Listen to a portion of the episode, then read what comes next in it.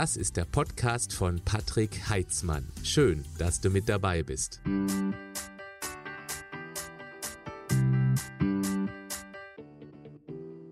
Oft ist es so, dass wir erst dann die Wichtigkeit des gesunden Schlafens erkennen, wenn die Schlafqualität zum Problem geworden ist.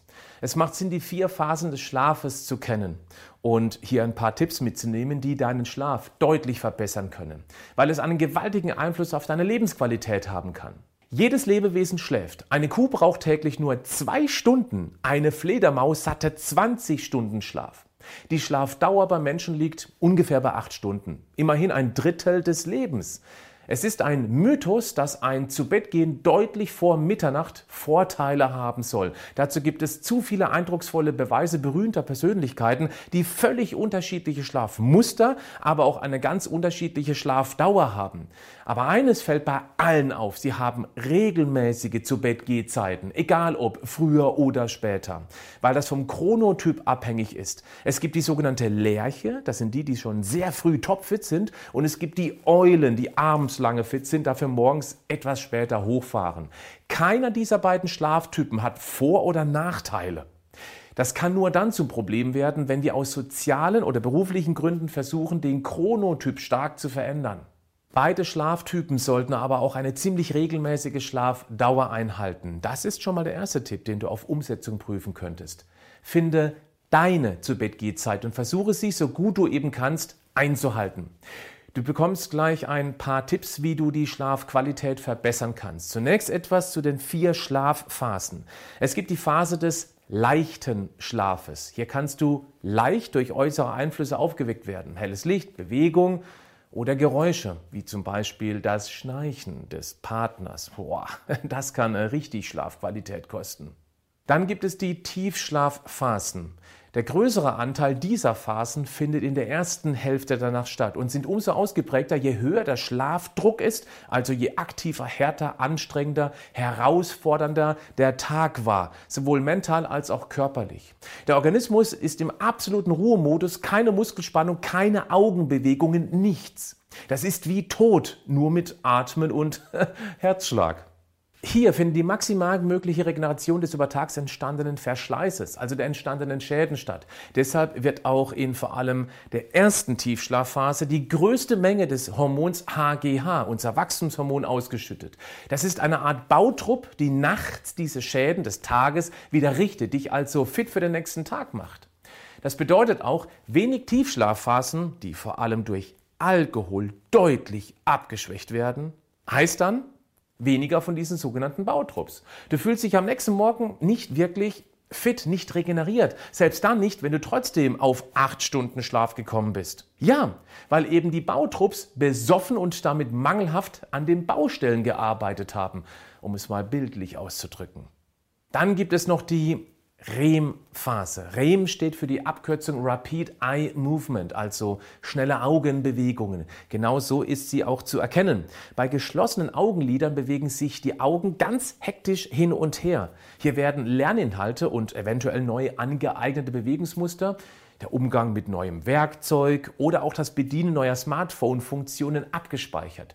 Bildlich gesprochen, was in der REM-Phase passiert, wenn du dir dein Gehirn wie ein riesiges Regierungsgebäude vorstellst, dann werden den ganzen Tag stapelweise Kartons mit neuen Lerninhalten im gewaltigen Empfangsbereich abgeladen, die dann nachts in der REM-Phase mit eben den schnellen Augenbewegungen in die entsprechenden passenden Aktenschränke eingeräumt werden, damit du in Zukunft besser auf das neu angelernte Wissen, die neuen Bewegungsabläufe zugreifen kannst.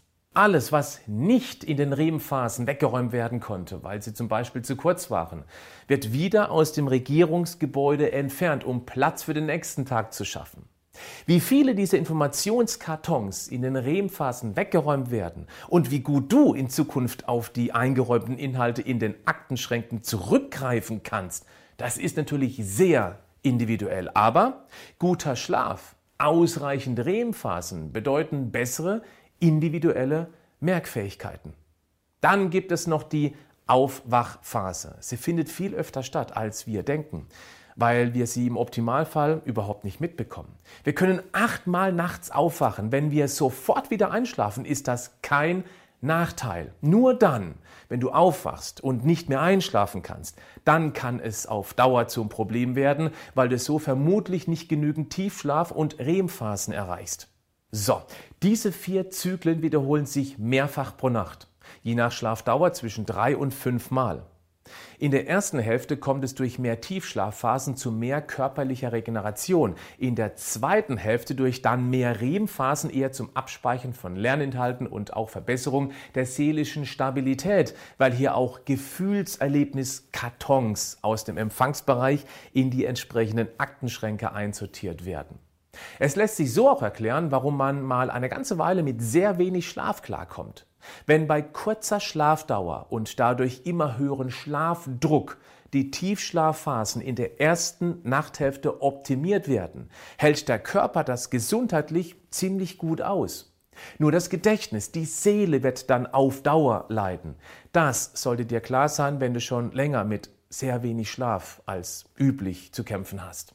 Du kannst deinen Schlaf auch mit einem Schlaftracker beobachten. Du brauchst dazu nicht wie früher ein Schlaflabor. Es gibt Fitnessuhren oder sogar einen Ring, den man sich einfach an den Finger stecken kann. Die liefern spannende Erkenntnisse, auf was du vor dem Schlafengehen gut oder eben nicht so gut reagierst. Eben der Alkohol, Süßes oder generell viel Essen am späten Abend. Sehr intensiver Sport, zu dicht vor dem Schlafengehen, ein zu warmes Schlafzimmer und vieles mehr wirkt eben nicht gut. Ruhige Musik, ein gutes Buch, ein warmes Bad zum Beispiel, Magnesium vor dem Schlafengehen wirken dagegen beruhigend und somit gut. Es gibt viele Möglichkeiten, an seiner Schlafqualität zu arbeiten und sie sind auch individuell zu nutzen. Regelmäßige Zu-Bett-Gehzeiten sind für Schichtarbeiter ja nicht so gut umzusetzen. Also sollten Sie die anderen Ideen umso mehr beachten, zum Beispiel das mit dem Alkohol abends vor dem Schlafengehen getrunken, wirkt er sich sehr negativ auf die erste Tiefschlafphase aus und damit auf die Wachstumshormonausschüttung und damit auf die Reparaturzeit an deinem Körper. Aber deshalb jetzt nicht morgens trinken, denn Alkohol am Arbeitsplatz schafft zu manchen wirren Satz. Ein echt spannender Tipp ist Magnesiumcitrat. Ich habe aus meiner großen Vita Moment Community das ist meine Gesundheitsmarke, die auch ein sehr hochwertiges Magnesiumcitrat anbietet. So viel Feedbacks auf die abendliche Einnahme von einer Portion Magnesiumcitrat in Wasser oder auch einer heißen Tasse Tee erhalten. Da gibt es für mich keinen Zweifel. Das wirkt bei sehr vielen als perfekte Einschlaf- und auch Durchschlafhilfe. Wenn du unter Schlafproblemen leiden solltest, teste einfach mal eine Packung lang Magnesiumcitrat. Das kann sich sehr positiv auswirken. Auch deshalb, weil Magnesium noch so viele andere tolle Wirkungen wie zum Beispiel eine erhöhte Stressresistenz, weniger Kopfschmerzen, natürlich weniger Krämpfe oder auch zuckende Muskeln hat. Wenn du magst, Schau mal in die Beschreibung unter diesem Video bzw. in die Show Notes des Podcasts. Und schau auch mal auf die Bewertungen dort. Das sollte überzeugen. Du kannst dir auch mal unser Schlafgutprodukt anschauen. Da stecken gleich mehrere natürliche Wirksubstanzen für einen besseren Schlaf drin. Ich will auch noch erwähnt haben, dass natürlich Stress ein echter Schlafqualitätskiller ist. Wenn deine dauergestressten Nebennierenrinden ständig Cortisol ausschütten und dich nachts Sorgen plagen, leidest du selbstverständlich. Nochmal, weil das so oft als Feedback kommt. Ein guter Magnesiumspiegel wirkt entspannend und kann dich stressresistenter machen. Natürlich ist das Beste, den Hauptstressor maximal möglich zu reduzieren, ist aber selten einfach. Aber es lohnt sich. Dann kann es schon helfen, Zettel und Stift einfach neben dem Bett zu haben oder die Aufnahmefunktion des Smartphones zu nutzen, um aus dem nächtlichen Gedankenkarussell auszusteigen, indem man genau diese Gedanken aufschreibt oder eben aufspricht. Dann sind sie auf alle Fälle mal raus aus dem Kopf. Das kann helfen. Probiere es. Abendrituale ohne Alkohol sind auch hilfreich. Am besten wäre Fernseh, Tablet und Smartphone frei, weil die ein bläuliches Licht ausstrahlen, das deine Melatoninproduktion drosselt. Das Melatonin ist der Taktgeber für deine Schlafuhr, deinen sogenannten zirkadianen Rhythmus. Wie wäre es mit einem Buch, einem Hörbuch, einer Wärmflasche?